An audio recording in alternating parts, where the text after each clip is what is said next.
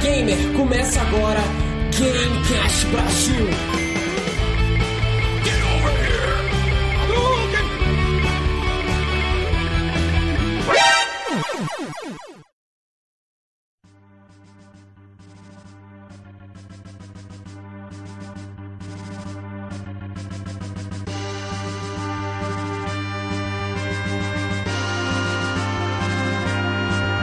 Fala gamer, aqui é o Davidson Prata. Estamos começando mais um Gamecast Brasil. E neste Gamecast, hoje nós vamos falar sobre a ascensão dos jogos japoneses. A indústria japonesa repreendeu a fazer games para o mundo. Para esse bate-papo, temos aqui um convidado super especial, o jornalista mais conhecido como o maluco dos RPGs japoneses, o jornalista Matheus De Luca. Fala Matheus, como você tá? Tudo bom? Olá galera, olá todo mundo. Muito obrigado pelo convite. Tá tudo ótimo, tudo tranquilo. E aí, vamos começar com essa pergunta que eu fiz na chamada aqui. A indústria japonesa reaprendeu a fazer games pro mundo e não somente para eles? É, então, esse é um, é um assunto aí que eu acho que eu poderia dizer que eu defendo bastante, porque nos últimos dois anos nós tivemos muitos games muito grandes e muito bons que vieram de, de empresas japonesas, e antes desses dois últimos anos, eu diria até o, último ano, na verdade, 2017, antes disso a gente tinha os, os grandes nomes da empresa, da indústria japonesa, tipo Square Enix, a Capcom, não estavam entregando é, jogos que agradassem tanto o público ocidental, até mesmo oriental, é, não estava agradando mais tanto quanto agradou já um dia. E parece que houve, obviamente, esse, esse feedback negativo, digamos assim, dos fãs, é, dos consumidores, é, ressoa de alguma maneira neles e eles deram uma grande mudada. Acho que mais a Capcom é um dos maiores exemplos disso, eu acho.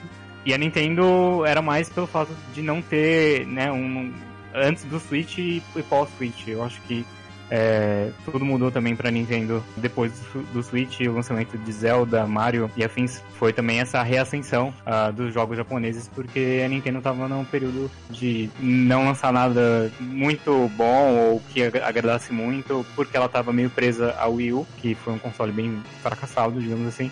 Então tem esses fatores aí que aconteceram e é por isso que eu acredito que é real, assim, essa, essa renascença japonesa. É, e é óbvio que também isso reflete nos próprios jogos que eles lançaram. Não é só uma questão de, ah, o jogo é muito bom. Eles pegaram vários elementos que deram muito certo em jogos ocidentais e aplicaram na fórmula deles porque os jogos japoneses eles têm essa coisa de eles você, você olha, se você conhece mais ou menos bem, você vê que aquilo é uma coisa muito inerente japonesa ou muito asiática de maneira geral. Então eles mantiveram isso, essa, essas características que fazem deles os jogos serem jogos diferentes e adotaram vários elementos que deram muito certo nos games ocidentais e funcionou.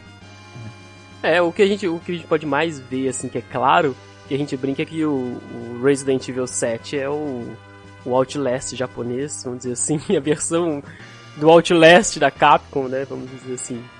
É bem claro, né? A influência do, do, do sucesso que o Outlast fez, o primeiro, né?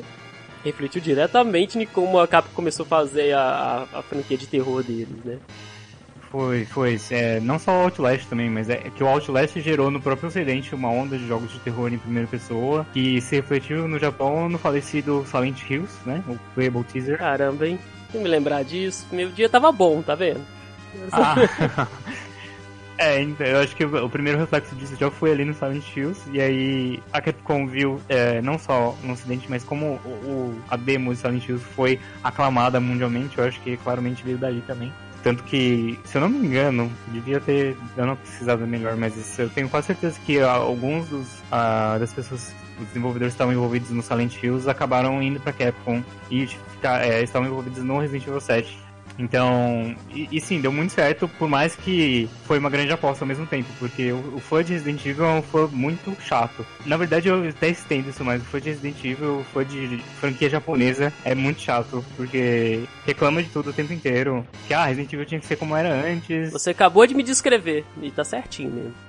E tipo, eu não acho que Resident Evil 5 e 6 sejam bons, mas eles estavam seguindo um conceito lá e eles foram até o fim com esse conceito. E aí agora eles mudaram de volta para uma coisa mais terror mesmo, o que me agrada, obviamente. Ao mesmo tempo que a galera mais purista, mesmo sendo mais terror, não gostou porque era em primeira pessoa, achou que não tinha nada a ver, mas eu acho que a minha teoria, né, é que os Resident Evil têm mil fases, assim. A gente tem um, dois e três que são com câmera fixa. A gente teve o 4, 5 e 6 com a câmera over the shoulder. Pra mim, quando vi Resident Evil 7, faria sentido pra mim se o 7, sei lá, suposto 8 e 9 futuramente fossem em primeira pessoa também. Mas a gente tem aí o remake do 2 que vai ser over the shoulder. É. É isso daí que eu acho que pode influenciar no, no futuro da franquia. É, Resident Evil 2, o sucesso dele vai definir o Resident Evil 8, eu tenho certeza. Sim, eu também acho. Por mais que eu também acho que tipo, Resident Evil 8 já deve estar em algum estágio, é, não, não diria avançado, mas um estágio de desenvolvimento já. Mas talvez ele sofra mudanças é, a partir da recepção do 2, que, olha, nem saiu ainda, mas eu tô inclinado já a cravar que vai ser um grande sucesso, porque só pelo hype todo é, em torno dos gameplays todos, tá todo mundo gostando, porque eles pegaram a volta ao terror, né, a coisa sempre escura, e botaram no Over the Shoulder, que a galera ama bastante também. Então, acho que não tem como dar errado. Eles ainda vão colocar coisas novas, vão dar um, uma. Deixar com uma cara um pouco fresca, até mesmo para quem é viciado no 2 e sabe de, de, de core as coisas já. Então, sim, é, eu acho realmente que o 8 vai acabar sendo over the shoulder também por causa do 2. É, eu, é bem simples se parar pra pensar. Por exemplo, eu realmente não gosto do 4, 5 e 6 do Resident Evil. Mas o sucesso comercial deles é inegável. E. Exato. E o Resident Evil 2, ele, o remake, ele simplesmente trouxe a essência do que era a trilogia original e com a jogabilidade, com o gameplay, com a dinâmica do 456, que é o que a, a geração mais recente está acostumada, gosta daquela ação do over the shoulder, né? Não gosta daquele japonês, jogo japonês mais cadenciado ou RPG em turno ou uh, o jogo mais lento, aqueles puzzles que você tem que ficar se movimentando muito de um lugar para o outro sem ter muito o que fazer durante esse caminho, que era basicamente o que Resident Evil 1, 2, 3 fazia com a gente. Então ele simplesmente foi um mix, até então, de tudo que eu vi, perfeito do, dos dois, do, da, do, da trilogia clássica e do sucesso comercial que foi o 4, 5 e 6. Então tem tudo para agradar as duas vertentes e vai ser um sucesso maior ainda, muito provavelmente.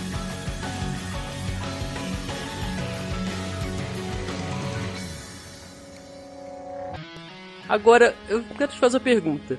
Do que, que você acha que se deve uh, a, esse, esse, essa coleção de flops desde 2009 até 2000, sei lá, 15, 16 da indústria japonesa?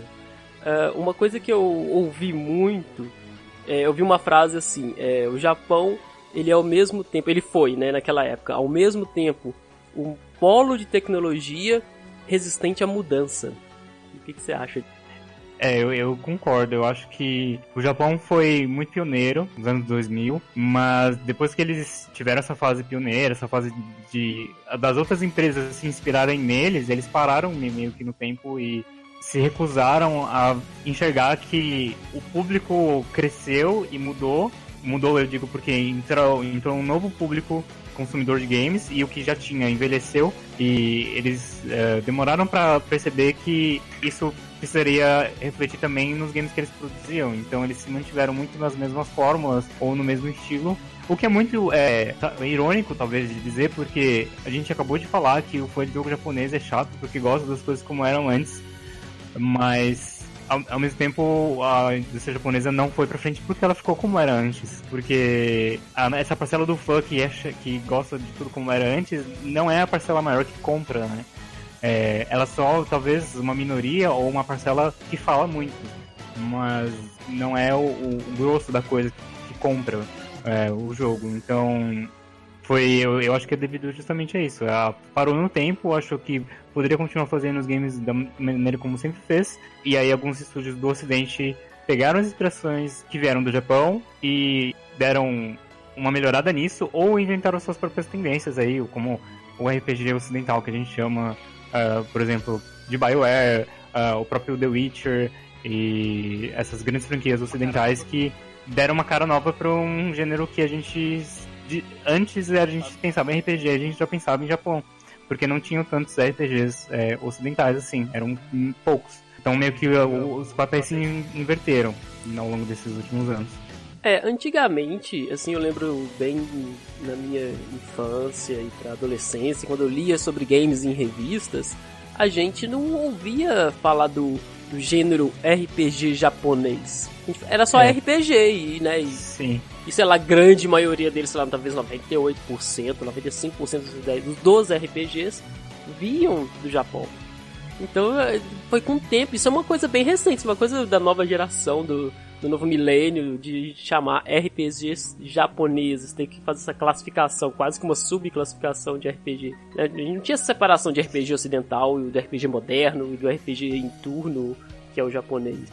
Exatamente. Porque eram meio que só eles que faziam. E aí a galera se inspirou nisso e, e aí nasceu os outros gêneros de.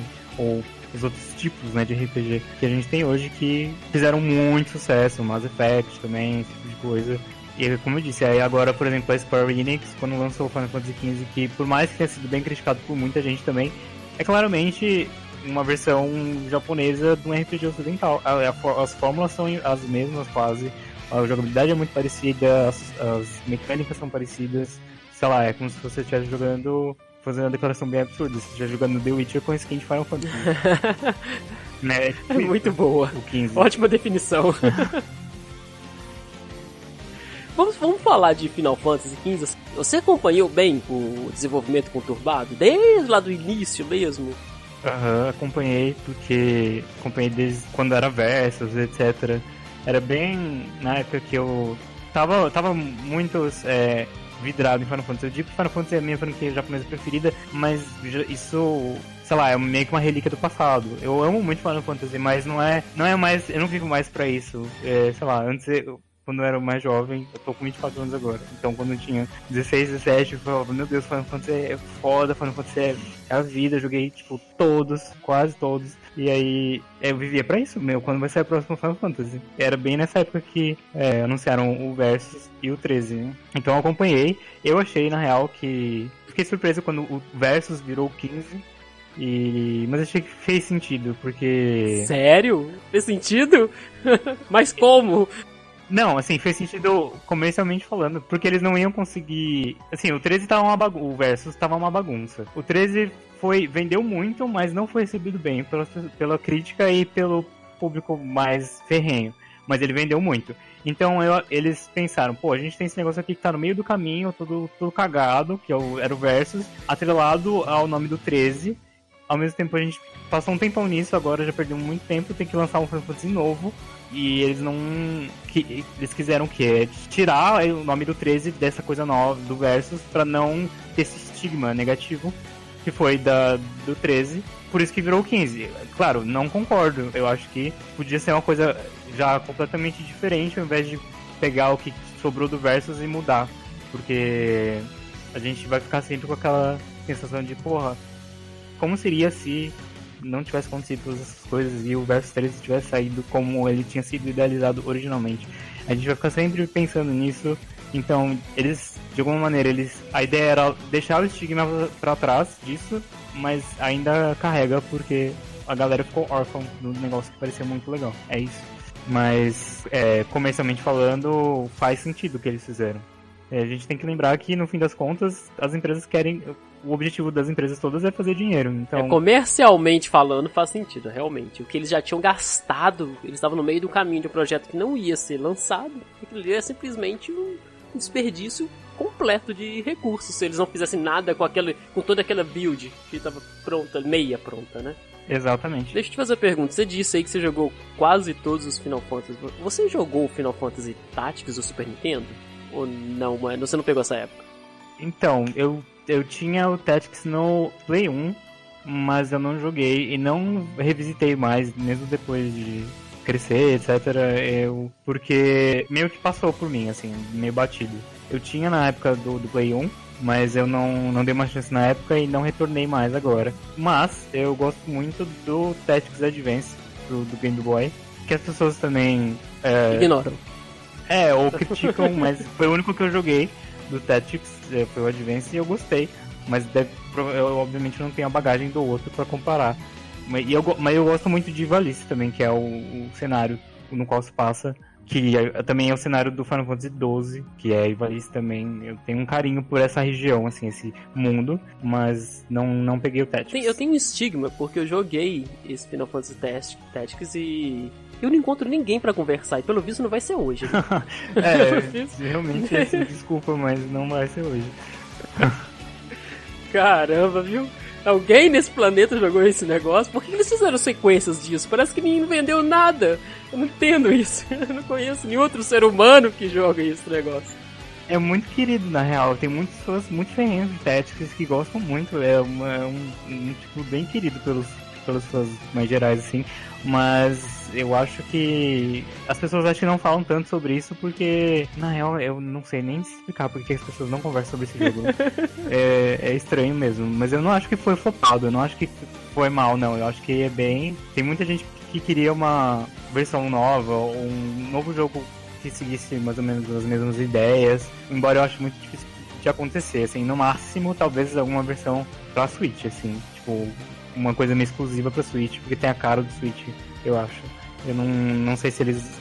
E eu acho que também eles não vão arriscar nada disso até, sei lá, 2030, coisa assim. Não, porque a Square agora pra mim tá completamente fodida, porque eles estão com o remake do 7, que vai demorar uma caralhada pra sair tem que fazer Final Fantasy novo também. E eles estão numa situação financeira complicada, né? Por causa que o Tomb Raider, o novo Tomb Raider Shadow, ele deu uma flopada legal, né? Tanto que eles estão tentando. Eles estão investindo muito em marketing agora. Sim. Tentando vender, colocando esse. Né, botou 50% off em todas as lojas. Estão tentando vender ele, porque ele foi lançado uhum. no meio de gigantes AAAs, não foi nem na AAA, foi lançado no meio de gigante e acabou ficando meio esquecido. E, e pelo tudo, eu não joguei, eu tenho que jogar, eu quero eu sou muito fã de Tomb Raider e não tive tempo de jogar. E mas pelo que todo mundo fala, é um jogaço. É muito melhor que o antecessor, muito melhor que o Rise.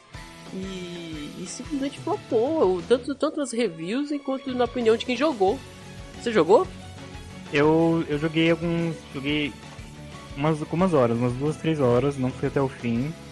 Olha, eu te digo que ele é melhor que o Rise, mas ele não é diferente também. Ele é mais um Tomb Raider bem parecido com o anterior. Os dois anteriores. Os três são muito parecidos. É, exato. Os três são muito parecidos e eu acho que é por isso que não, não vingou. Além também de sair junto com outras coisas muito grandes, o fato dele não ter nada tão diferente assim ou que chamasse muita atenção, contribuiu para que não vendesse tanto ou não chamasse a atenção das pessoas e também por ele ter sido criticado por ser muito igual, muito derivativo. Será? Isso é isso é muito curioso porque, assim, o primeiro vendeu muito bem e o Rise também vendeu muito bem, apesar das críticas. E, e sei lá, tudo que vende muito bem se espera que, assim, quando a pessoa gosta muito de algo, muitas, muitas das vezes, eu sou assim pelo menos, a gente simplesmente quer mais. Sabe, isso funcionou com Resident Evil, isso funcionou com outro, funciona com, sei lá, Uncharted. Funciona pra caramba com Uncharted, por exemplo. Com várias outras franquias e outros gêneros. E, e, e com, e com Tomb Raider parece que não. Então, eu não sei, eu, eu fico realmente muito, muito, curioso em saber o que aconteceu, o que, que afetou mais, se foi realmente esse fato ou se foi o fato da concorrência ferrenha no lançamento. Ah, acho que é uma combinação de fatores, né? é, o, o data de lançamento realmente não favorece. Eu acho que, pra mim, o problema da Square Enix é que eles são muito megalomaníacos. As coisas deles sempre tem que ser muito grandes e muito absurdas e eles se perdem no meio do caminho e não conseguem entregar a visão que eles tinham e fica sempre parecendo que não tá pronto ou que podia ter muito mais coisa, porque os caras não, não dão conta. Eles querem fazer coisas muito absurdas de grande e não dá certo. O próprio exemplo disso é o, Final Fantasy XIV que é o online. Que agora ele tá em, em boa fase, mas a história é que eles lançaram, a primeira versão, e foi um total flop porque a engine do jogo, o motor gráfico, era muito pesado e era, sei lá, você precisava de um computador muito foda e ainda rodava devagar. Eu nunca esqueço a comparação que eles fizeram, porque assim, esse Final Fantasy flopou e aí eles meio que refizeram o jogo do zero e foi relançado como o Final Fantasy XIV A Realm Reborn, que é o Final Fantasy XIV que a gente tem hoje. Ele foi meio refeito, e aí num painel lá no evento, uma vez, o Naoki Yoshida, que é o diretor Final Fantasy XIV, mostrou a comparação de um pote de... Tipo um, tipo um vaso de flores na versão antiga do Final Fantasy XIV tinha mais polígonos do que um personagem do novo tinha. Então, assim, se um potinho de flor que é um pedaço minúsculo de um cenário, tinha o mesmo número de polígonos de um personagem que, que virou de, que, da outra versão, o negócio era muito pesado. Então, porque eles queriam fazer uma coisa que fosse, sei lá, atraísse muito pela beleza. Mas eles não, não pensaram que, as, que a galera não ia dar conta de rodar uma coisa dessa. E é por isso, pela megalomania. Os caras querem ser muito grandes ou fazer uma coisa que quebra muito, vai chamar muita atenção e não dão conta de fazer. Não, um, um grande possível exemplo disso é o esse remake do Final Fantasy VII, né? Porque é algo que tá muito assim, é, é muito num vácuo de informação, nunca mais se falou disso, não se tem notícia, não sabe o que está acontecendo, em que pé está esse desenvolvimento. Ficou por isso mesmo. É, a gente não sabe porque eu acho que nem eles sabem. Eu, eu costumava dizer que a Square Enix só ia fazer um remake do Final Fantasy VII quando ela estivesse perto de falir. Que eu acho que é o que tá. Eu não diria que ela tá falindo agora, mas ela tá numa situação financeira difícil. Então, o que a gente precisa para imprimir dinheiro? A gente faz um remake de Final Fantasy VII. Que aí vai todo mundo tacar cartão de crédito na tela do computador e comprar, mesmo que depois acabe. É um respiro, né? É, e mesmo que acabe criticando depois, ou que seja muito mal falado, que a galera não goste, no fim das contas, vai vender de uma maneira ou de outra. Então, eu acho que é unicamente por isso que eles resolveram fazer isso agora, porque eles precisam de uma grana, né? E um outro reflexo disso, de que eles não acabam não conseguindo lidar direito com o desenvolvimento dos jogos, porque a coisa muito grande, é o Kingdom Hearts 3 também, que finalmente vai sair agora em janeiro, mas passou muitos anos aí também num limbo, que ninguém nunca sabia se o jogo ainda estava sendo feito, se ou em que pé tava, porque o cara, no, o nosso queridíssimo Nomura, se envolve um monte de pataquada e não tem tempo de fazer as coisas não direciona os recursos para os projetos que precisam para sair num tempo adequado, eu acho. Por isso que demorou uma caralhada de tempo para sair também o Kingdom Hearts 3, tão quanto o 15, o antigo verso. É inexplicável, né? Quando você para pra pensar assim, separadamente nos projetos, né? No Final Fantasy XV, no Kingdom Hearts, no remake do 7, você vê que é um ciclo do, do, da mesma situação, da mesma coisa. Que sempre repete, acontece, acontece novamente com a Square Enix. A última deles foi o, o Hitman. Poxa, tem como ele ter dado uma bola fora mais maior? Simplesmente, como eles não tinham os direitos do Hitman, eles simplesmente entregaram isso. Falaram assim, ah, quer saber coisa? Pega esse jogo seu aí, porque o último não vendeu bem, não. Não quero saber disso, não.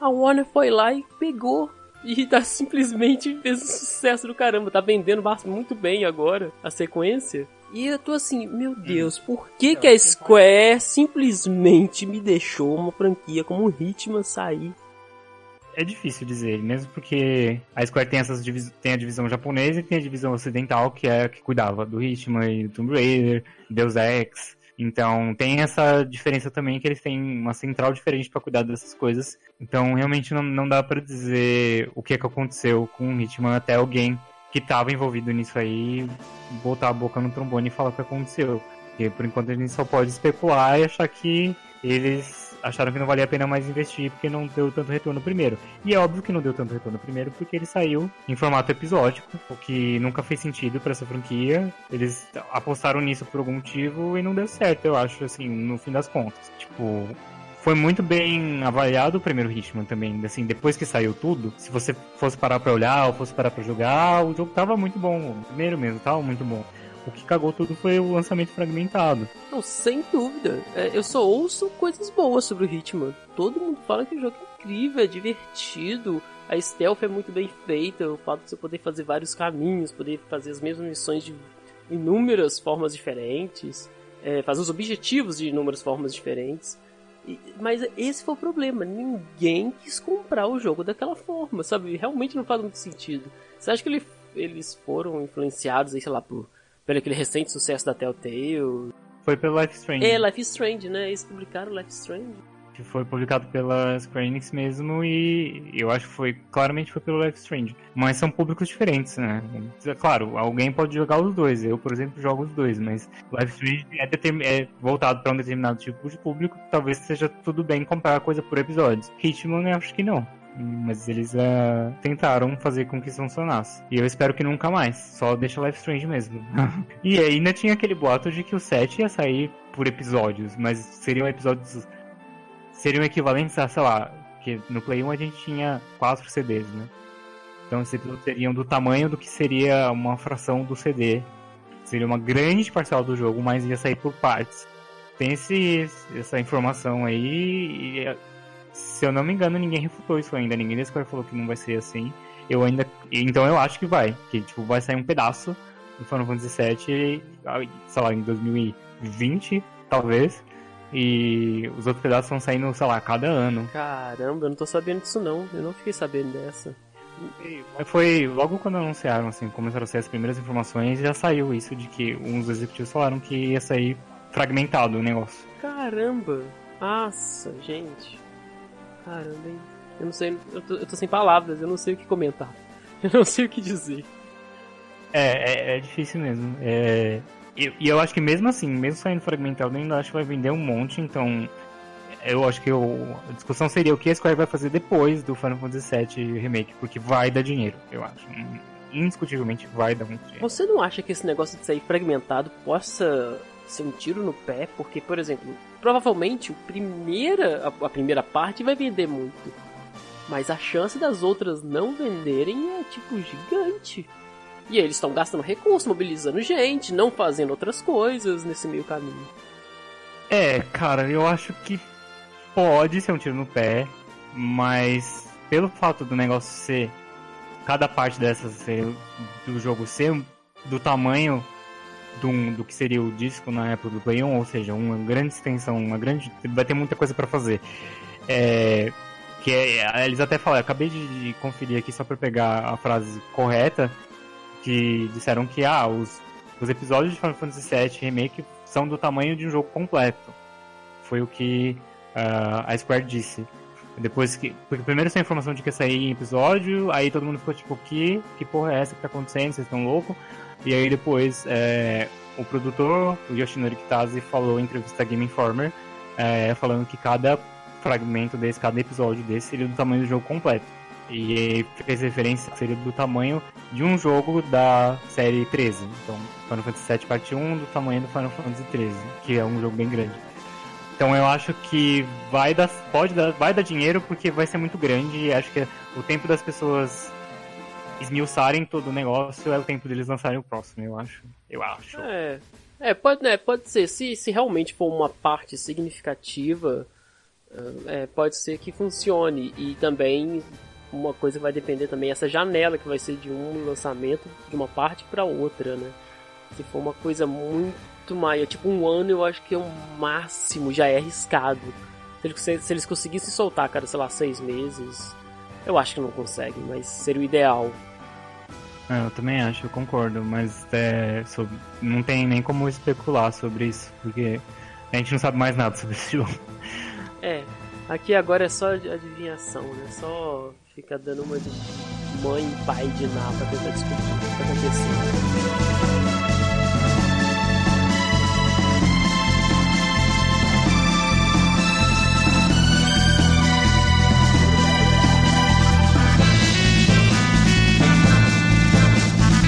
Falar agora da ascensão. Vamos falar então agora da parte boa. Vamos, vamos parar de, de jogar pedras nos japoneses e vamos, vamos tentar entender como que surgiu e o sucesso de, de jogos tanto contra o Resident Evil 7 que a gente já falou um pouco, mas também do fenômeno da Nintendo, né, que ela voltou com tudo agora com Breath of the Wild, com Mario, a Nintendo é, é um caso em particular, né? Porque o Wii U foi claramente um fracasso comercial. Eu acho que é um, um console bacana demais, mas comercialmente falando, ele, ele enterrou a Nintendo.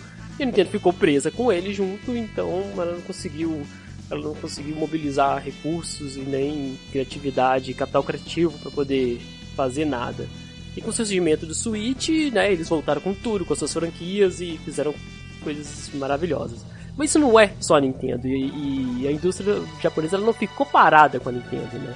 A Capcom mesmo mostrou com Monster Hunter. Eu acho que foi uma surpresa tão grande que acho que nem a Capcom deve estar acreditando até agora. Tanto que Monster Hunter está fazendo dinheiro. É, eu também acho. Eu acho que foi. Sim, fazia muito tempo que o Monster Hunter não tinha um game de console.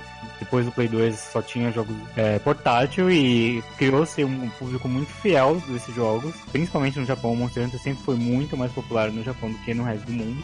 Por algum motivo, alguém lá na reunião de, de projeto falou: vamos fazer um Monster Hunter para console que é totalmente diferente. Não, não totalmente diferente, mas que vai ser parecer um jogo ocidental, assim, tipo no gameplay ou no visual da coisa, bem realista. Vai deixar a, a característica do cartoon para trás e então alguém deu essa ideia, algumas pessoas lá compraram essa ideia e deu muito certo. É, eu acho, eu, eu, concordo com você, acho que nem eles acreditam quanto quão grande ficou a coisa. É, eu particularmente eu joguei muito Monster Hunter World, é, sei lá, coisa de quase 100 horas já. É, e eu não era, é, eu não conhecia, nunca tinha jogado nenhum outro jogo da franquia, fui começar por esse. Eu me apaixonei perdidamente pelo negócio eu acho que uma parte disso também do sucesso é que ele pegou a galera que não, não jogava Monster Hunter. Ele é muito bom para quem tá começando, porque apesar dele ter toda uma carga, um conhecimento que você precisa ter previamente, ou coisa que você. que a gente fala, é, tem um termo em inglês para isso, chama Burden of Knowledge, que é sei lá, um, um fardo de conhecimento, poderia traduzir assim, de que o jogo exige para você aproveitar ele. Você precisa saber muita coisa antes de começar a se divertir digamos assim, porque ele exige muito. Ah, você precisa saber das, das armas, dos, dos combos, é, do que, que é, funciona melhor contra, contra cada tipo de monstro, que tipo de material preciso coletar para, sei lá, forjar um item que eu vou usar. Pra, ele exige muito conhecimento que você obtém só jogando, com muito tempo, ou fora do jogo, pesquisando na internet. É, e esse novo ele tem uma um modo história que é o, que é o modo tutorial para quem não conhece, que ele vai te passando bem mastigado como que você tem que fazer as coisas e como que você joga pelo menos o básico. E aí depois, você passa de um determinado ponto, aí você já fica meio que a Deus dará e aí você se vira, que aí é quando a pessoa é convertida e vira um jogador hardcore de Monster Hunter, porque já tá ali, né? Vamos continuar. É, eu acho que foi por isso também. Fica no, fica no online pra sempre, né? Preso no limbo. É, e virar como se fosse um MMO. Você passou a vida inteira sendo treinado por esse jogo, como eu fui. Qual grande é esse, esse single player barra tutorial? Eu não sabia, eu não, eu não joguei ainda o Monster, Monster Hunter. Putz, ele tem umas. Se você só seguir assim, diretão. Porque ele, às vezes ele te, te manda fazer algumas outras coisas para poder prosseguir, mas dá, eu acho que umas 30 horas por aí. É, assim, a história claramente é, tanto faz, a história tá lá só pra ter uma justificativa, mas não importa tanto. Mas ele, ele, ele vai te apresentando a cada missão dessas, ele te apresenta mecânicas novas ou elementos novos que você vai adicionando no teu repertório. E você também aprende, como eu disse, olhando na internet, tipo, sei lá, como fazer o como certo para a arma que você está usando, ou pesquisa os tipos de arma que tem vê qual que você acha que é melhor para você. Ele já facilita isso, de, de, sei lá, escolher a arma que você quer usar, porque você já começa o jogo com todas as armas disponíveis. Tipo, não todas as armas do jogo inteiro, mas um de cada tipo, sabe? A inicial de cada tipo. E aí você pode experimentar é, cada uma delas e ver qual que você acha que o estilo de jogo combina mais com você, o que você gostou mais, e aí você começa a investir nisso e vai pegando as outras. É, nos outros Monster Hunter você não tinha tanto essa facilidade, assim. Você já tinha que saber o que, que você, que tipo de arma você já queria usar. Você meio que já tinha que planejar antes a tua build, digamos assim. E nesse não. Nesse você, você fica um pouco mais livre pra aprender, errar e não ficar. não sentir que você tá perdendo tempo. Ah, é, então a curva de aprendizagem para quem não tem essa experiência prévia com Monster Hunter é um pouquinho maior, né? Vamos dizer assim, né? Para um novo é, no novo jogador. Exatamente. E, pra mim, sabe qual é o meu, a, o meu dilema em comprar e não comprar o Monster Hunter? Por causa. World? Porque. Ah. Caramba, eu tenho uma vida. Se eu começar a jogar isso, sabe? Eu vou gravar podcast quando? Eu vou editar isso aqui quando? eu vou jogar. Eu quero jogar Red Dead Redemption 2 ainda. Eu não joguei. Eu comprei, mas eu não tô com ele aqui. Aí eu, eu vou jogar Red Dead Redemption quando? Sabe? Eu tenho certeza que se eu começar a jogar isso aqui, vai ser que nem, sei lá, se eu começar a usar crack um dia, eu vou, vou morrer ali, sabe? vai ficar pra isso, e aí? É, esse é, é o, o, o, dilema do jogo online, digamos assim. Se bem que o Monster Hunter não é exatamente online, mas é, sei lá, é igual World of Warcraft, esses jogos online que você começa a jogar e a tua vida toda gira em torno disso depois de um tempo, você só vive para isso. É difícil escapar dessa armadilha mesmo. É, pois é. Tudo que eu vi é interessante, sabe? Eu gostei, eu fiquei curioso, eu, eu quero jogar, mas eu, eu te juro, eu estou resistindo em comprar porque eu, eu sei que eu não vou ter tempo para jogar ou eu não vou ter tempo para fazer outras coisas. Então eu sinto que vai ser um desperdício de dinheiro se eu acabar comprando isso, porque ou é um ou é outro. Ou é minha vida é Monster Hunter, vai acabar sendo basicamente esse o dilema que eu vou fazer depois disso. Você pode, sei lá, esperar tirar férias e aí você passa 30 dias jogando Monster Hunter. Só faz isso da sua vida. É, aí, aí, depois eu peço demissão. Exato. Porque provavelmente é, é, é, o que eu vou querer fazer, né? Não necessariamente é o que eu vou fazer, mas eu tenho certeza que é o que eu vou querer fazer. Não voltar a trabalhar e continuar a jogar.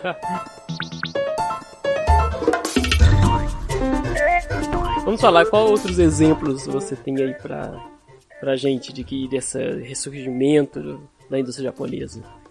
Acho que o Nier Automata para mim é o foi o jogo do ano passado, que assim a franquia Nier já era nicho, já era cult. Então é o nicho dentro do nicho era uma coisa japonesa e mesmo Japo os japoneses não conheciam tanto, não conheciam tanto, não jogavam tanto.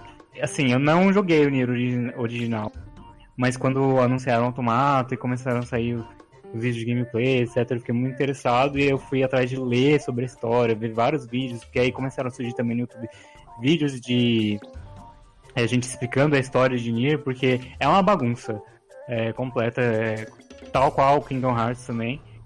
Mas e aí saiu o Automata e aí eu fui jogar e para mim é a experiência de videogame mais importante da minha não mais importante da minha vida, uma das mais importantes da minha vida, porque é bom nesse nível, é bom nesse nível e não só o gameplay que é maravilhoso, né? Porque o gameplay foi feito pela a parte mecânica do jogo foi feita pela Platinum, que é a empresa que fez Bayonetta e é, assim, faz aquele sistema de combate hack and slash que é uma pura delícia de jogar. E então, assim, a gente tem um sistema, a mecânica de jogo feita pela Platinum com a parte narrativa feita pelo diretor Yoko Taro, que é do, desde o Nier original é o mesmo, que esse cara é um gênio, para mim ele é um gênio.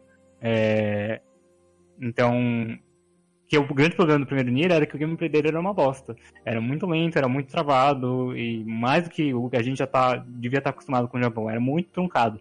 E não vingou muito porque as pessoas não tinham saco de até o fim. É, mas a história já era incrível lá. Então, eles pegaram esse cara que é um gênio e aí deram uma equipe que fez um gameplay perfeito, quase. E aí deu Nier Automata, que pra mim é masterpiece, assim, obra de arte. Porque além da parte das mecânicas, a história e os temas que ela trata são muito. É, acho que ressoaram bastante comigo. É mesmo? Caramba, eu tô curioso agora. Eu não joguei, eu não, eu não conheço Nier. Nier. Eu não joguei nada, absolutamente. Eu não conheço uma frase do roteiro de, de todo o lore do, do Nier. E. Você pode jogar o automata sem ter jogado os outros. É mesmo? Não, não faz falta. Não tem nenhum é... background necessário para curtir o jogo. Não. Sei lá, em determinada parte do automata eles vão citar algumas coisas dos, do Nier e dos outros. É porque não sei se você sabe, né? Que o Nier. O Nier é um spin-off de uma outra franquia que chama Drakengard. Caramba, viu? O que, que os japoneses. Qual que é a dificuldade é, então... do Japão em fazer as coisas assim? Um, dois, três, quatro, cinco. Sabe, lembra da confusão do Final Não, Fantasy quando veio pro ocidente? O Kingdom Hearts, eu vou nem falar do Kingdom dois, Hearts, né? Ou Kingdom Hearts. Caramba, tá, vai, explica aí, vai, me ajuda, tenta, tenta nos fazer.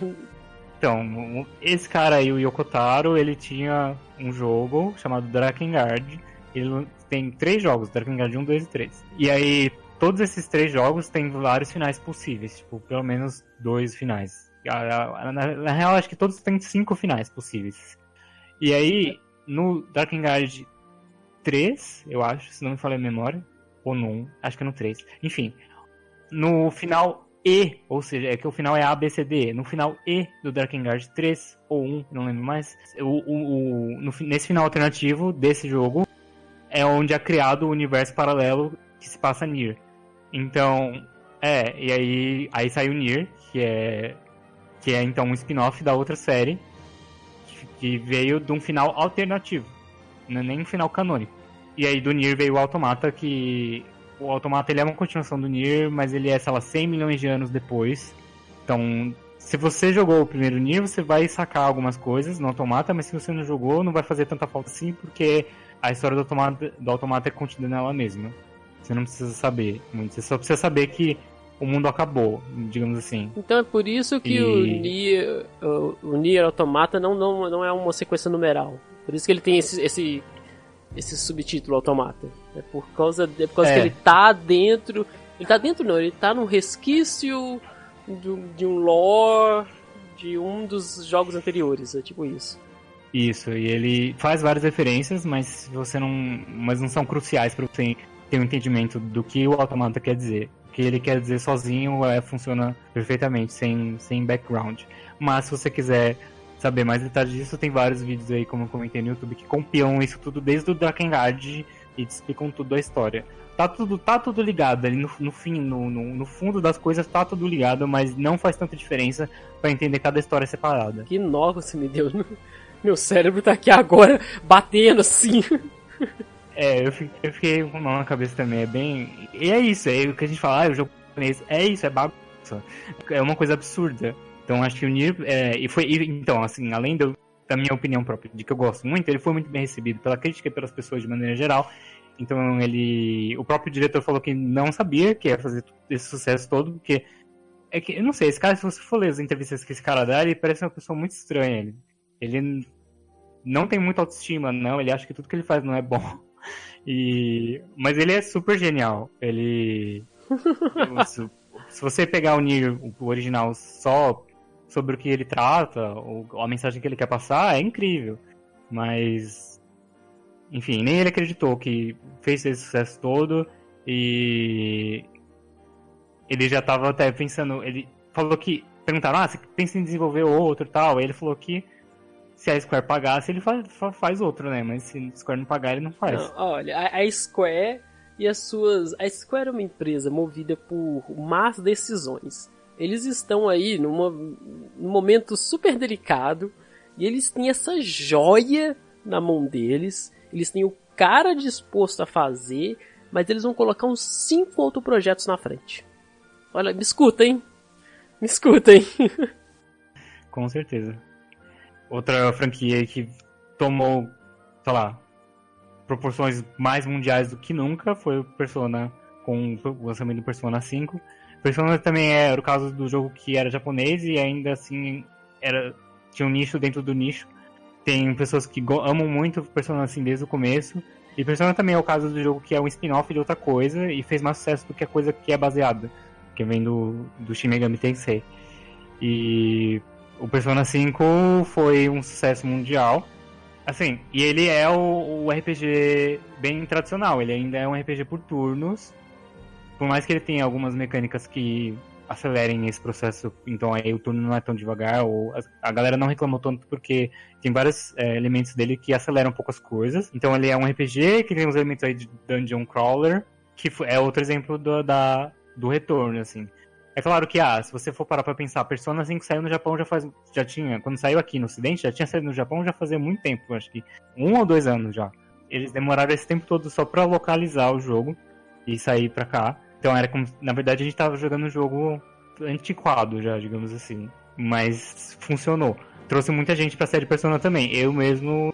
Eu sabia que existia Persona, mas eu nunca tinha jogado um Persona. Comecei pelo 5. Tenho vários problemas com Persona, mas eu gostei. Quais problemas tem com Persona? V vamos te fazer impopular, vai. Começa a falar aí. Pelo menos no 5, eu não sei dizer pelos outros. No Persona 5, ele levanta algumas temáticas interessantes de. Porque o, é, o, grupo de protagonistas são adolescentes, estudantes, eles sofrem muito preconceito dos adultos, é, japoneses que chamam eles de vagabundos, falam que eles não querem fazer nada com a vida, porque eles. Porque o objetivo deles não é, sei lá, ter aquela vida tradicional que todo mundo talvez almeje, que é, ah, sei lá, vou estudar, vou fazer uma faculdade, vou arranjar um emprego e vou casar e ter filhos. Então, Veja bem, Japão, né? é, exato. Então eles são. Os protagonistas não são isso, então eles sofrem muita opressão, digamos assim, ou não são bem vistos pelos as grandes figuras da, da, da, trama, que são os adultos. Aí dentro disso ele levanta algumas outras temáticas de problemas mentais, de depressão e de questões de identidade. Então ele tem todas essas coisas que são muito legais e muito interessantes que a gente vê isso, porque esse jogo é 100% japonês, então ver isso sendo tratado lá pela mídia deles é interessante, porque não é uma coisa que eles têm costume de fazer. Mas ele tem todos esse, esses ingredientes e não faz nada com isso, no fim das contas. Ele não te leva a lugar nenhum. Ele resolve essas questões, digamos assim, de uma maneira estereotipada e da maneira como você esperaria que uma pessoa como esse adulto resolveria o problema, não como a nova geração, entendeu? É, é, eu entendi. É, mas ah, não dá pra se eu esperar gosto. muito de. É, sim, eu, mas acho que foi uma oportunidade perdida. Pois é, mas é, é Japão, cara. Você tem que pensar que o jogo ele é enraizado, ele, ele é puramente. Ele é muito mais japonês, vamos dizer assim, do que é Monster Hunter ou, ou mesmo Nier, sabe? Porque ele, ele é muito. Ele, ele é um jogo uhum. japonês feito para japoneses que por acaso fez sucesso aqui. Sabe? É quase que isso. É, bem isso mesmo. Mas, é, mas eu gosto de Persona, acho, acho bem bom, acho o gameplay gostoso, gosto dos combates, gosto das mecânicas de, de, de dos personagens em si, acho, acho bem legal, acho o estilo visual uma das coisas mais bonitas que eu já vi na minha vida. E o design, o design de menus de Persona, nossa, pelo amor de Deus, deem todos os prêmios do mundo. Eu acho os menus as coisas mais bonitas que eu já vi no videogame. Então acho que eu vou jogar, viu? Porque eu, eu tô com uma saudade de jogar um, um bom RPG de, por turno. A última coisa legal, a última coisa legal que eu joguei não era não era japonês, era foi Shield of Light, sabe, da, da Ubisoft. Ah, é, sim, é um jogo Ubisoft. curtinho, é. Mas é bem legal, é bem É, bom. pois é, pra você ver, eu, eu tô tão eu tô tão carente de Tô tão viúvo de RPG de turnos que a última coisa que eu joguei nem era japonês. É, o Persona você vai gostar então. Ele só, só a única coisa que te aviso é que as primeiras 15 horas são bem devagares. Você gosta de ler? Ai, lá vem, é cheio de. Ah, é Persona, ele não tem. Ele é bem japonês ainda, né? Ele tá naquela de texto, texto, texto, texto. Você tem que ler muita é. coisa, muita coisa.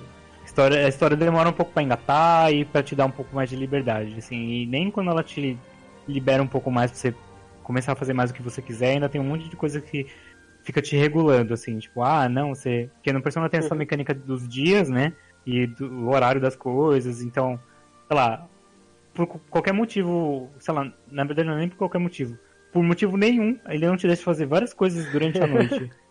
por motivo nenhum. E, não, não há explicação, simplesmente é, não. É, simplesmente a, a, a personagem lá, o gato Morgana, fala, não, você não pode fazer coisa à noite, tem que dormir. Não, pô, não tem que dormir, não. tem que dormir. Como assim, né? mas, mas é legal, você vai, você vai curtir.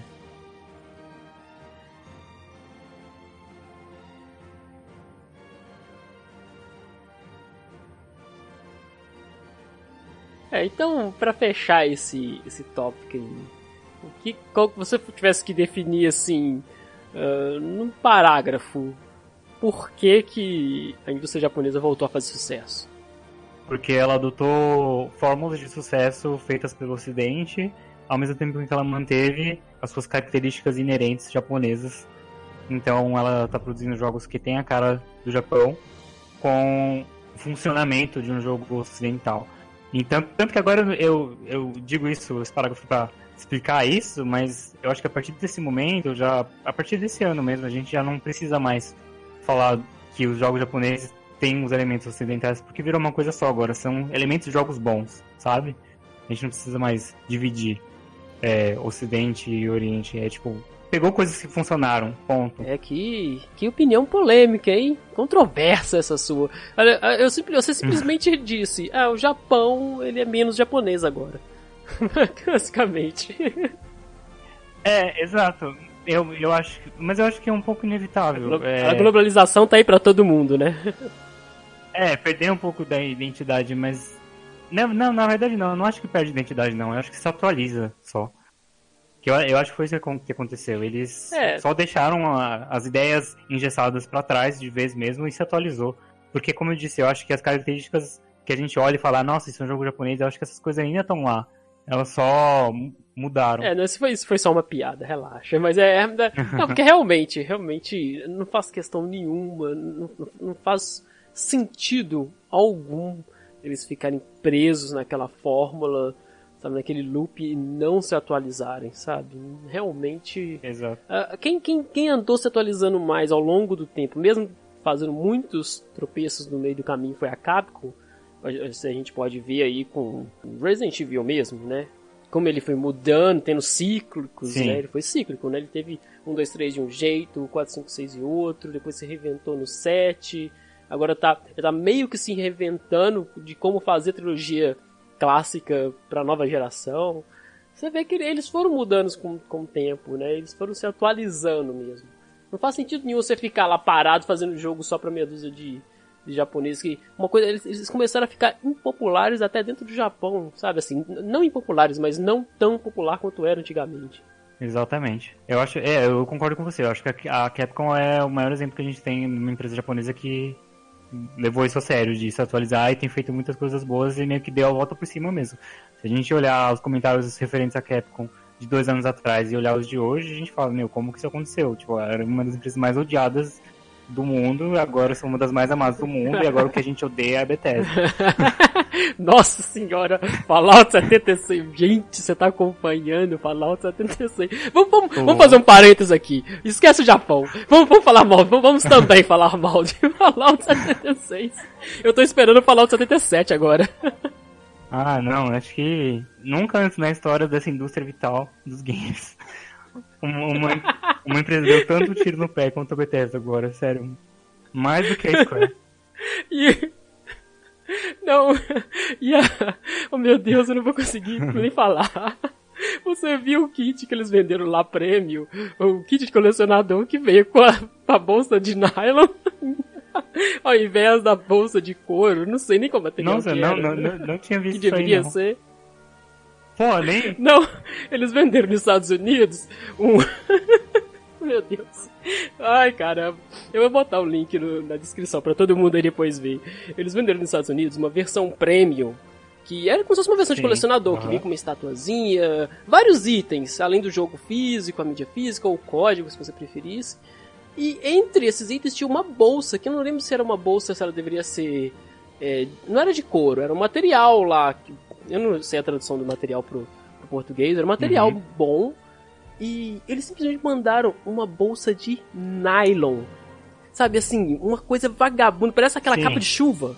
É impressionante, o povo quase quis matar a Bethesda. Aí o, o Relações Públicas da Bethesda foi no, no Reddit e fez um post que é informando que sabia é, da diferença da qualidade do material é, que eles foram pegos de surpresa com a quantidade de pedidos, por isso eles não conseguiram é, prover o material da mesma forma que estava anunciado e que eles até o momento não pretendiam fazer nada ah, sobre isso. Ponto final. Ou seja, nem, nem no fanservice os caras estão acertando. Não. Na que eu falei aqui, eu falei, o quê? Vocês não pretendem fazer nada sobre isso. Aí depois, tipo assim, dois dias depois, aí eles foram lá, apagaram a postagem, falaram, uhum. pediram desculpas, falaram que não foi a. O cara que respondeu não era um funcionário responsável por essa área. E nossa, aí a solução foi não, a pior então. de todas. Ah. E para redimir isso, eles iriam dar 500. Uh, eh, eu não sei o nome da moeda do jogo local. 500. Da moeda? Sei lá, ah, rupees, eu não sei qual que é. É, da moeda local de jogo para compensar isso. Mas isso vale 5 dólares dentro do jogo. Porra, Bethesda. Você comprasse. Porra, Bethesda. E ponto final. Essa era a solução. Aí o povo quase quis matar a Bethesda. E, e estamos deixando de lado os problemas do jogo, hein? Sim, os problemas só do jogo, os problemas extra dados, game. Os jogadores é. que vazaram. A gente, a gente chega lá. A gente chega lá, calma. E o americano, que, que acho que isso foi só nos Estados Unidos, não foi nem pra Europa. Mas eles ficaram putos de um jeito. Que eles começaram a fazer é, coisas para poder é, quebrar o jogo, sabe, dentro do jogo. Você ficou, é, você ficou sabendo que eles, eles, eles, é, eles soltaram três bombas nucleares simultaneamente e derrubou o servidor. Eu fiquei assim, nossa, mano. Eu acho, eu acho que tá certo, eu acho pouco. Eu acho. Você acha... Nossa, o cara. Esse é a mente do caos falando. eu acho é pouco, eu quero ver sangue agora. Ver sangue. É, exatamente. Ah, eu não sei o que, que a Bethesda tava na cabeça quando ela pensou que seria uma boa ideia lançar esse jogo. Se a gente, mesmo se desconsiderar todos os desastres de comunicação aí, porque isso, isso lá do cara que publicou o um negócio no Reddit, e depois foram lá e retificaram, falaram, não, essa pessoa nem tem nada a ver com isso. Isso claramente já demonstra que lá dentro da empresa tá, tá, tá tudo no caos também. Tá tudo muito errado. falando coisa que não devia falar, não é nem na tua área, etc. Tá tudo errado já. Mas até se a gente esquecer tudo isso, o jogo em si não presta para nada, não tem propósito nenhum, não devia existir. Ninguém pediu, sabe? Não foi a gente que pediu. A gente é igual... só queria. É, é mais um Metal Gear Survival. Ninguém é, sabe é, tá, o tipo que, que tá fazendo aí. E Metal Gear Survival ainda é melhor que isso. Sem dúvida, sem dúvida. Isso aí é. conseguiu cavar um buraco em outro nível. Mas eu acho que, ó, eu acho que a justiça é sempre feita, sabia? Lá no, no Game Awards, os, anunciaram aquele jogo Outer, ah, The Outer é, World. The Outer Worlds, Outer é. Worlds. Que é do criador, é, né? Então, do Fallout original. Que é, dos, que é dos criadores do Fallout e é feito pela Obsidian, que foi uma empresa que fez, na minha opinião, o melhor Fallout, que é o Fallout New Vegas. New Vegas, que é, é o, que não foi feito pela Bethesda, e pra mim é o melhor de todos. Então, assim, justiça, a justiça sempre é feita, gente. Caramba, hein? Vamos ter um novo Fallout aí, entre aspas, né? Sim, o Fallout que devia ser. O Fallout 4 que todo mundo queria. Exatamente. Possivelmente, né? Vamos guardar, né? Vamos esperar. Não, eu, eu boto muito fé. Eu acho que. Eu confio muito na Obsidian. Eu acho que eles são muito bons é, em fazer RPGs, assim, e narrativa. Eu acho que eles são muito bons. E com os caras do original por trás, ó, eu posso morder a língua, mas pra mim não tem como esse jogo dar errado, não. É, é difícil, realmente. A, a receita tá, tá pronta. Sabe? Se der errado, tem alguma coisa muito estranha. Porque a receita tá certinha. Realmente, os caras, sabe, da, são os criadores originais. É a mesma equipe que fez o New Vegas, que. É, eu não sei se é considerado o melhor, mas é sem dúvida um dos melhores. Todo mundo te indica, pô, joga o New Vegas. Ah, você não joga Fallout? Joga o New Vegas. Você conhecer Fallout? Joga o New Vegas. Todo mundo fala isso. Uhum, sim. Então a receita de bolo tá aí e eles estão seguindo a risca, viu?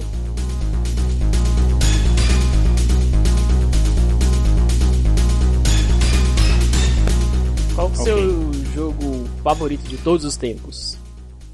De todos os tempos, Final é. Fantasy VIII. Sério? Caramba!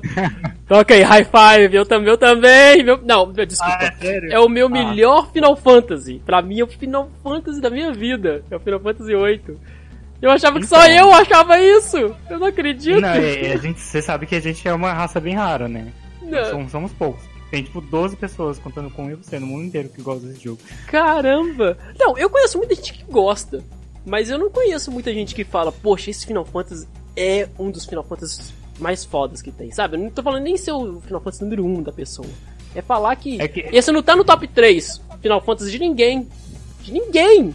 Agora Sim, eu sei que tá no eu... seu também. Tá, tá, é o meu preferido de todos, mas é porque tem muito um valor afetivo agregado também, porque foi o primeiro Final Fantasy que eu joguei foi o 8.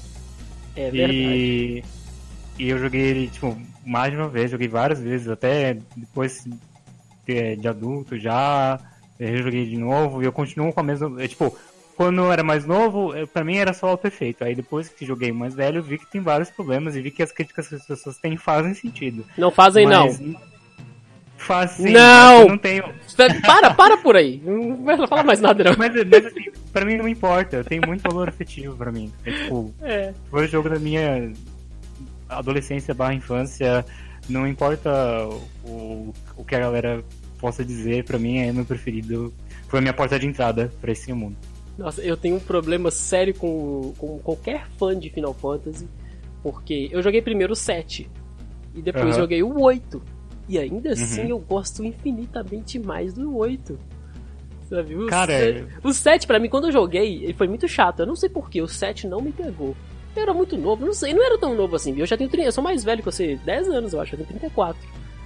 Ah. Eu já era adolescente, pré-adolescente na época. E, e, eu não sei, eu não sei porquê. Eu fui gostar de Final Fantasy 7 depois que eu joguei o 8, depois que eu joguei o 9, eu acho. Não, não, eu joguei o 7 antes do 9 mesmo. Eu voltei a jogar o 7 depois. Eu uhum. gostei, mas não, me pegou igual o 8. O 8 foi o que fez. Eu só joguei o 7 por causa do 8. Vamos dizer assim. Entendi. Gostei tanto do 8 que é. eu falei, pô, não, eu vou dar uma chance pro 7. É, então, eu também.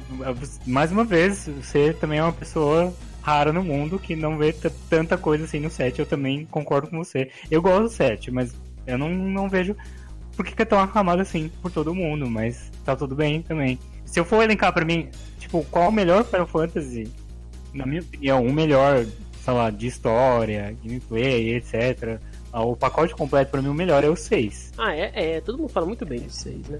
Eu acho que o 6 é, é o mais fechadinho e o mais coeso de todos que eu já joguei. Eu não joguei o 1, nem o 2, nem o 3. Só joguei do 4 pra cima. Eu joguei todos, só que eu joguei muito pouco. Eu joguei 1, 2, 3, 4, 5. Mas o meu preferido, mesmo, mesmo achando que o 6 é melhor, o meu preferido ainda é o 8. O 8 é o melhor Final Fantasy do mundo. O problema do 7, que o que eu mais gosto dele é do vilão, o Sephiroth. É o vilão mais carismático Ah, ele é tem. ótimo, né? Ele é o vilão que eu queria que fosse protagonista. Eu queria que ele tivesse lá descendo um cacete em todo mundo e que os planos dele tivessem dado certo, e que ele tivesse dominado a porra toda. Eu acho que era por isso. Eu não tinha, eu não tinha muita afeição pro Cloud, eu achava o Cloud chato. Eu acho que era esse era o problema, meu problema particular com, o Final Fantasy 7. Eu ficava, eu ficava lutando contra o cara que eu tava torcendo para, entendeu? Aham. É, é foda. Eu tava lutando contra ele querendo perder. Aí não tinha jeito de gostar do jogo.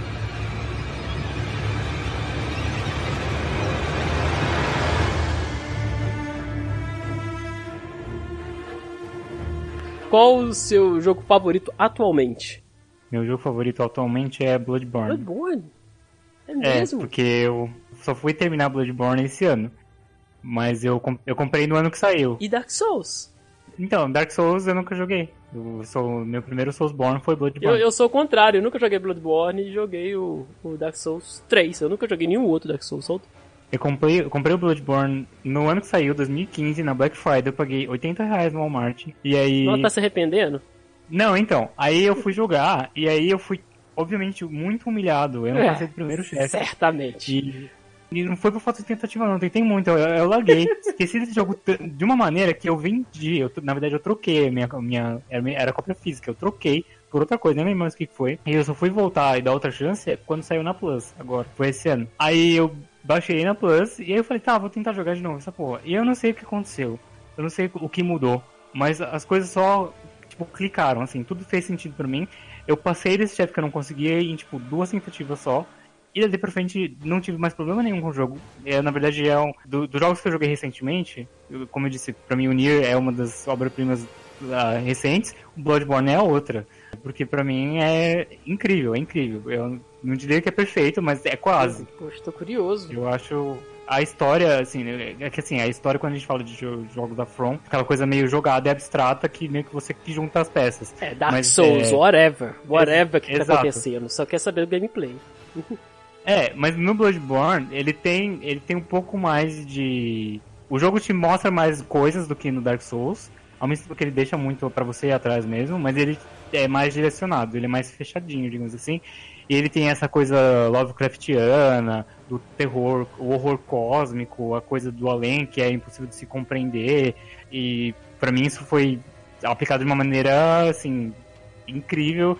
Eu acho que até e, e, assim, o jogo é tão incrível que até hoje tem gente descobrindo coisas sobre ele, ou elaborando novas teorias que fazem total sentido, ou descobrindo, tem um cara lá, eu esqueci o nome dele agora, mas tem um cara que ele consegue fazer data mining do jogo, encontrou alguns chefes que não foram utilizados, então tipo esse jogo ainda encanta as, as pessoas até hoje, três anos depois que ele saiu. E ainda tem coisa que a galera tá achando. Eu acho que no meu jogo preferido do momento. Eu já terminei já faz meses. Até postei no Twitter. Eu, eu peguei a platina. Eu nunca platino jogo nenhum. Eu só tenho duas platinas na minha vida, que é a de Life Strange, que é muito fácil de fazer. É. Eu peguei jogando normal mesmo. E, o Bloodborne, porque é tão bom que eu falei, vou pegar a platina dessa porra. Caramba, pô, tô curioso. Nem do Nier eu resolvi pegar, porque o Nier é muito chato de pegar a platina. Tem que fazer umas coisas muito chatas. É, Mas o Bloodborne, falei, não. Isso aqui, isso aqui merece meu investimento. Poxa, agora eu fiquei com a pulguinha atrás na orelha, porque eu tô. Eu tô, eu tô jogando o Dark Souls 3 e. Sei lá, é como, como a história, eu tô jogando pelo gameplay, realmente é, é Aham. gostoso jogar, mas não. Agora que você falou que tem todo esse. esse lore interessante, tipo, então é Dark Souls com lore interessante, então eu acho que agora tá. É, é- é bem isso. E é, o, assim, o combate é muito mais rápido também, ele é mais visceral, assim, ele não é tão cadenciado quanto Dark Souls. Eu, nunca joguei Dark Souls, mas eu sei como é, eu já li sobre, já vi sobre, e eu tenho experiência do Bloodborne, eu- e eu sei do que as pessoas falam. Eu posso dizer isso, que o Bloodborne é muito mais rápido, E ele te recompensa mais por você tomar riscos do que jogar na defensiva. É, vale muito mais a pena você ser bem agressivo do que jogar na defensiva no Bloodborne.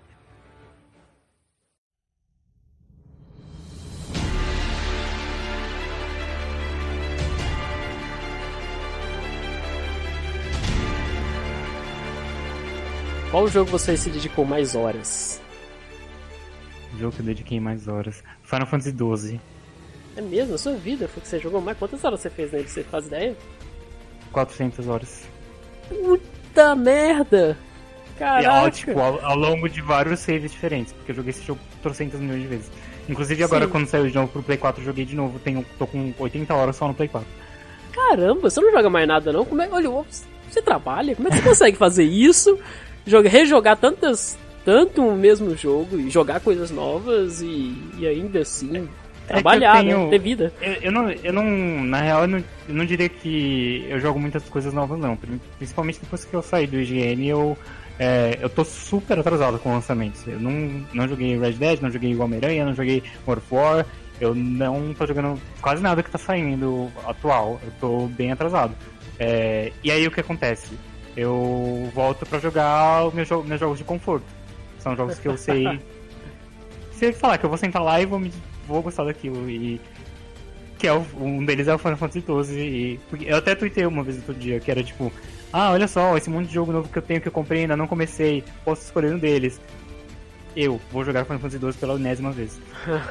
Caramba. É, eu tenho esse, essa coisa de voltar para jogos de conforto. Assim. Eu não, não sei dizer exatamente por quê. É, eu também tenho essas coisas. Quando, quando eu começo a jogar algo que eu gosto um pouco, aí eu fico jogando, jogando, jogando. Pode ser multiplayer, pode ser single player, eu fico rejogando, rejogando. Eu joguei tipo o primeiro Tomb Raider, sabe, o reboot de 2013. Uhum. Nossa, eu nem, já perdi as contas quantas vezes eu zerei aquele jogo. Ah, joguei, rejoguei, joguei, rejoguei. Eu joguei no PC, depois eu comprei na Steam, aí eu rejoguei na Steam, depois eu comprei na. Eu tinha na Windows Store, eu acho. Não, acho que era mídia física, nem sei como é que eu joguei a primeira vez. Nossa, joguei e rejoguei, aí eu comprei de novo, joguei de novo. Ah, caramba, as coisas assim que eu também não, não entendo. E o novo eu ainda não joguei, é. tá vendo? É. é, então, eu não sei, eu não tenho, eu não tenho mais pique nem grana pra ficar comprando lançamento direto, eu sempre. É, esse, poxa. O God of War é um. Pra... O God of War eu não joguei também. Eu não joguei por opção, entre aspas, financeira. Porque eu não, não assim, ah, vou, vou, vou, queimar essa grana agora. Vou esperar ficar num preço uhum. mais acessível. Acho que vou comprar agora no final do ano. Natal deve, deve ter, imagino que veio alguma promoçãozinha aí da mídia física. Ah, com certeza. Com certeza. É. Ainda mais que a Sony, ela sempre dá uma promoção pros exclusivos dela, mesmo quando é recente. O Horizon Zero Dawn, que é outro, outro que eu não joguei também, mas pouco tempo depois saiu, tava em promoção já. É, vou, vou ver. Vamos, vamos ver.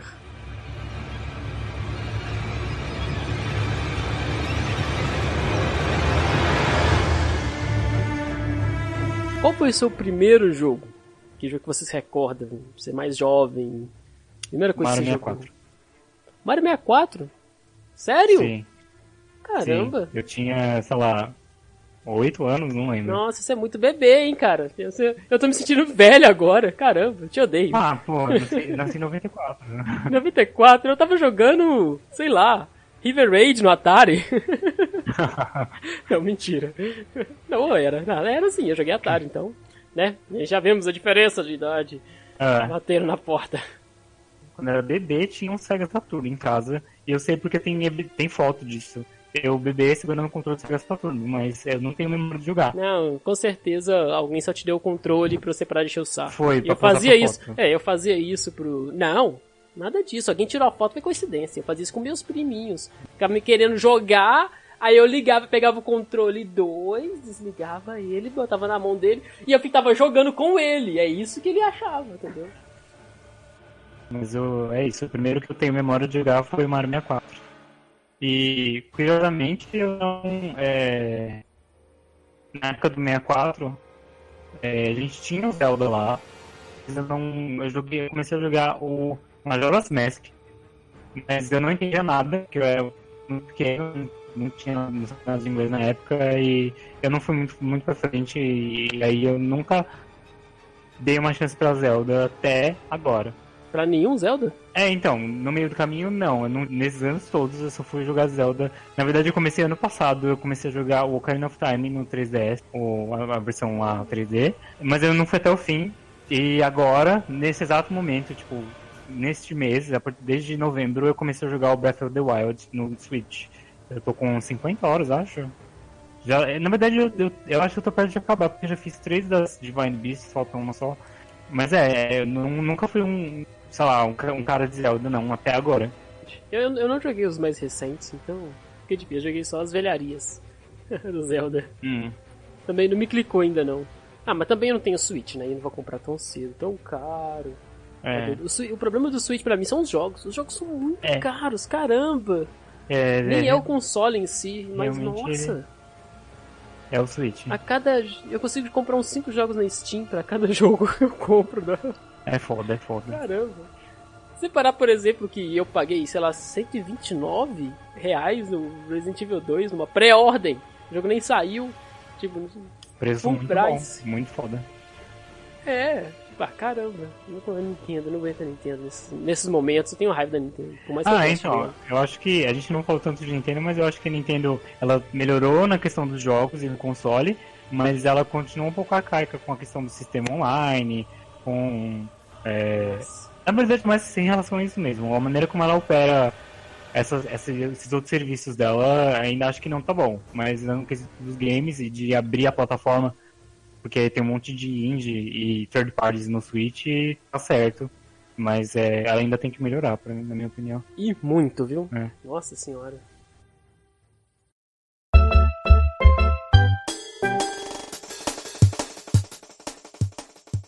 Qual desenvolvedora ou, ou publisher favorita? A sua desenvolvedora e publisher favorita? Ai, que difícil, porque... Tem nenhuma né, que você fala assim, ah, eu gosto tanto dessa empresa, essa empresa... Então, por muito tempo foi a Square Enix, mas não tem mais como me defender. Então, mas por quase Não tem nenhum plano B, não? Pode continuar sendo a Square. Vai, ela fez tanta coisa boa pra você ao longo da sua vida que ela ainda é a sua favorita. Pode eu ainda gosto, mas eu acho que se eu for pegar das minhas experiências recentes, uma empresa que eu acho que os jogos são muito bons, é, eu acho que eu diria que é a Arkane, que é a, uma subsidiária da maldita da Bethesda, mas é que eles fizeram os Dishonored, o u 2 e o Prey. E eu gosto muito da saga Dishonored. Eu gostei de Prey também, mas gosto mais de Dishonored. Acho que é um, um desses. É, como chama, gente, o gênero? É, simuladores. Em inglês é Immersive Sim, que é de simulador imersivo. Ah, tá. Simulador de imersão. É, é, mais ou menos. Eles fazem. Eu acho que eles são um dos mestres disso. No, atualmente são eles. Gosto muito de Dishonored, então. É, eu joguei o 1 e o 2 e aquele spin-off que saiu, Dishonored também. Todos são, para mim, excepcionais. Muito bons, muito gostosos de jogar. O gameplay muito bem executado.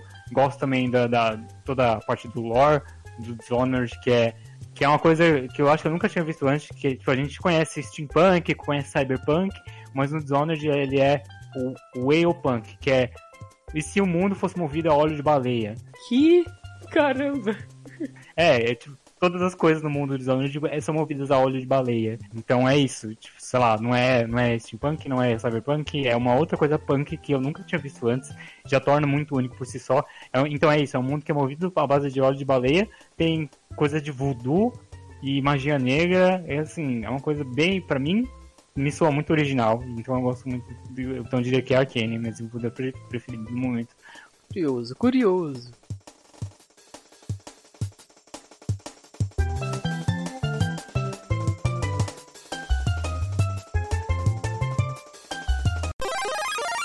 Qual o seu personagem favorito no mundo dos games, em geral? Pode ser protagonista, vilão?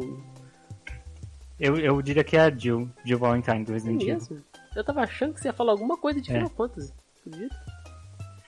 Eu, eu pensei, mas eu, eu acho que. Eu, eu tenho muito carinho pela Jill porque o primeiro Resident Evil que eu joguei foi o 3. Não foi o 1 nem o 2, foi o 3. Só depois que eu joguei o 3 que eu fui jogar o 2 e o 1. Eu fui e fiz o caminho contrário. E aí o 3 protagonizado pela Jill. E eu joguei muito o 3 porque na época, a primeira vez que eu joguei, eu era adolescente, eu não sabia direito o que eu tava fazendo, eu não sabia ler direito inglês ainda. Então eu demorei tipo, muito tempo pra terminar esse jogo. E então eu tava sei lá, andando muito tempo pelas ruas de Raccoon City com a Jill, então eu tenho muito carinho por ela. É, no 1 também, no 5, eu gosto muito dela, inclusive fico bem chateado que ela parece que tá sendo esquecida pela Capcom no momento, mas eu vou esperar mais um tempo, porque vai que sai um remake do 3. Então vou, vou tô esperançoso ainda. E, e, e tem tudo para ser o próximo passo, né?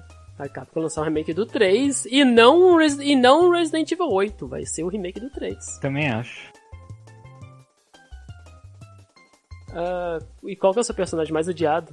Qual que é o personagem que você não gosta de jeito nenhum? Olha, eu não gosto do do Snow, o Snow Villiers do Final Fantasy XIII, mas como ele é de um jogo que a galera já eu vou dar um outro, um outro personagem que eu não gosto, que é o Waka do Final Fantasy X, que esse eu, eu, um gosto um pouco mais. Eu não gosto desse personagem, eu achei ele um porre, achei ele muito chato.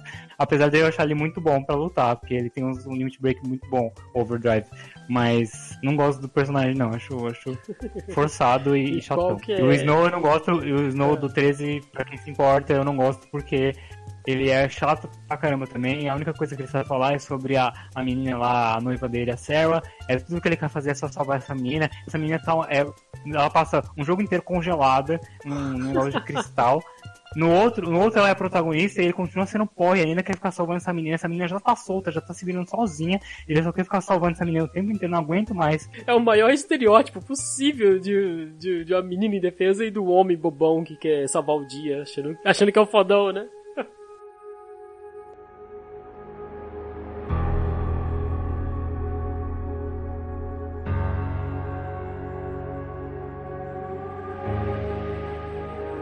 Qual que é a sua melhor memória ou lembrança que você tem de um jogo? Putz, essa vai ser bem específica. Quando eu jogava, eu joguei Final Fantasy XIV, uhum. que é online, por do, quase dois anos. Isso depois que ele foi relançado, quando ele já tava bom. Eu só parei de jogar porque eu não, não tinha mais tempo e a mensalidade tava ficando muito cara, porque tem que pagar para jogar mensalmente, e é dólar. Mas enfim, eu tenho muito carinho pelo Final Fantasy XIV, eu fiz muitos amigos lá.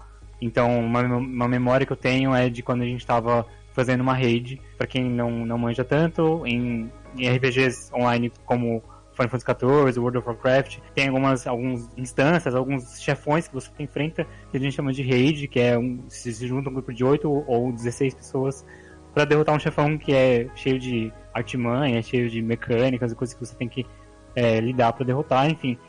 E foi. Minha melhor, minha melhor memória é de uma rede dessas que eu fiz com os amigos que eu fiz no Final Fantasy XIV, que a gente penou muito para passar. Passou tipo uma semana batendo cabeça contra o chefão morrendo o tempo inteiro, não conseguindo. E no fim a gente se acertou, conseguiu melhorar e, e derrotar. E eu só consigo lembrar da gente gritando loucamente no, no, no Discord é, quando a gente matou esse chefão. Foi esse momento muito. Não, realmente, jogar online, multiplayer online com amigos é uma experiência tão boa quanto você jogar um, um jogo single player incrível, como sei lá, a lá The Last of Us, por exemplo, que foi uma experiência sensacional para mim. Eu, eu, também acho, eu acho que o online tem tudo para ser sempre muito bom. Com as pessoas certas. É isso, você tem que, você tem que jogar com amigos ou é. pessoas que você gosta. E qual é a pior memória ou lembrança que você tem de um jogo? Foi quando eu joguei o Valkyria Azure Revolution, que foi aquele Valkyria Chronicles errado que resolveram lançar, que não tinha nada a ver com Valkyria Chronicles. É, assim, é a minha memória mais recente de coisa ruim, eu não consegui puxar nada mais antigo que isso. É, mas, sei lá, é na mesma linha de que por que, que lançaram o Final Fantasy 76 é por que lançaram esse Valkyria Chronicles. Caramba. Não, não, não tinha que existir. E eu tive que jogar, que eu precisava falar sobre, e eu detestei a minha vida. A cada, cada minuto. Você estava trabalhando no, no IGN ou em algum outro lugar? É? É, na época. É, na época eu ainda tava lá. É, eu sempre achei isso, sabe? Eu sempre fiquei invejando vocês, jornalistas, quando vocês podem trabalhar com games. Mas eu sempre pensei, depois eu fiquei pensando, é, às vezes não é tão legal assim. Você tem que parar de jogar o que você quer jogar para jogar o que você não quer jogar e depois perder um tempão escrevendo sobre. Hum, tá, não é tão divertido quando eu pensava. É, então, na real, o que mais pesou para mim, por mais que seja uma coisa, sei lá, seja o meu o principal hobby da minha vida é videogame, mas é, e aí a gente pensa, ah, quero trabalhar com aquilo que eu gosto, ou meu hobby preferido, mas aí vai virar trabalho, entendeu? E aí, tipo, eu não conseguia jogar mais nada sem ficar querendo esmiuçar as coisas, ou ficar querendo olhar os mínimos detalhes, ou ficar caçando problema. Eu não conseguia mais aproveitar os jogos pelo que eles eram. Mesmo que, mesmo que fosse problemático, eu não conseguia mais sentar e ficar de boa. Era sempre uma tensão, ou com a sensação de que eu tinha alguma obrigação com aquilo. E foi uma coisa que eu recuperei aos poucos depois que eu parei de trabalhar diretamente ou diariamente com games. Foi, foi isso, de retomar o gosto por jogar alguma coisa só por jogar, sem ficar me preocupando em criticar e ver as coisas nos mínimos detalhes. É mesmo? Então esse, esse é o motivo de você ter saído do ramo? É, é um dos. Eu saí também porque eu tive uma oferta melhor. Eu achei que eu ia me proporcionar uma qualidade melhor de vida. Ah, tá. Mesmo que não fosse de games, e eu, eu favoreci isso ao invés de trabalhar com, com isso que eu gosto tanto.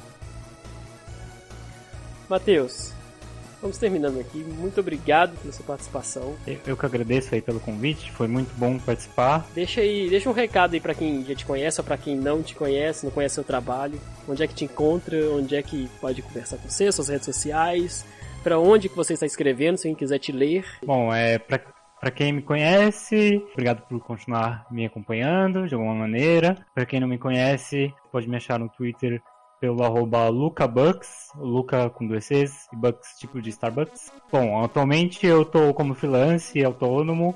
Eu tenho alguns projetos aí em que eu, alguns textos que eu faço saem no site da Red Bull, Red Bull Games, mas a maioria das coisas que eu tô fazendo atualmente não são de game. Então, meio que pra me acompanhar mesmo é só pelo Twitter e o que eu ando postando lá. Muito obrigado mais uma vez e galera, fica até a próxima. Até mais. This was a triumph. Making a note here, huge success. E é isso aí, galera. Eu quero agradecer a todos os gamers que escutaram até aqui. E se você quiser acrescentar algo, fazer alguma pergunta ou nos dar aquele Hadouken por ter falado alguma besteira, envie o um e-mail para gamecast@gameflash.com.br, gamecast@gameflash.com.br e você poderá ter seu e-mail lido num próximo programa. Valeu mesmo pela força. Avalie a gente aí positivamente com 5 estrelas, com um joinha ou um curtir, independente da plataforma que você estiver ouvindo, compartilhe nas suas redes sociais, isso ajuda muita gente, muito mesmo. E não se esqueça de se inscrever no nosso feed para receber as notificações dos novos episódios. E.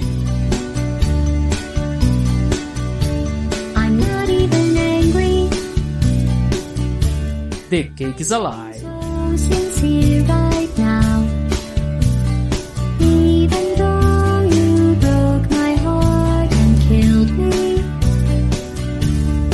tore me to pieces and blew everything.